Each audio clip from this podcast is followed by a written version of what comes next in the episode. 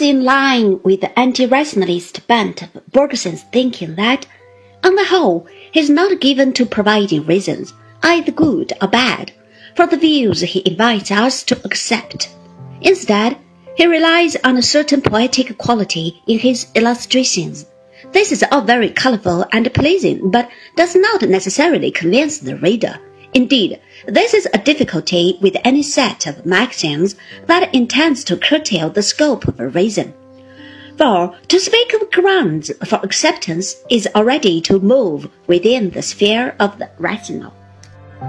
The Bergsonian theory may perhaps best be regarded as suggesting some psychological rather than logical features of experience.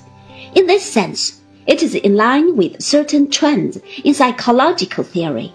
Similar considerations apply to existentialism. The great new development in the field of psychology was the theory of psychoanalysis. But before embarking on a brief discussion of it, we must mention another trend in psychology that is in many ways opposed to this, to wit, an approach that is generally called behaviorism. The behaviorist school of psychology is an offshoot from positivism. It denies the seemingly occult entities of the old introspective kind of psychology and declares in favor of overt behavior. Only what people are observed to be doing counts.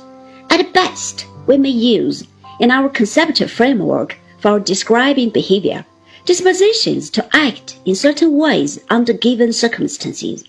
These are openly observable matters that can be tested much in the way that experiments are conducted by the physical scientist.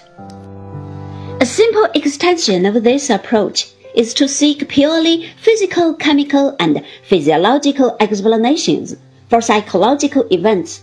This kind of theory thus tends to be materialist and positivist in the sense explained. One of the most widely publicized aspects in this line of development is the work of the Russian physiologist Pavlov on conditioned reflexes. Everyone has heard of Pavlov and his salivating dogs. Very roughly, the experiment consists in providing food for the animal at the same time as showing it some signal, for instance, a shape on a screen.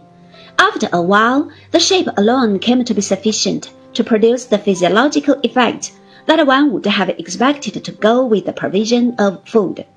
Saliva started to flow at the mere showing of the signal. This kind of reaction was called a conditioned reflex.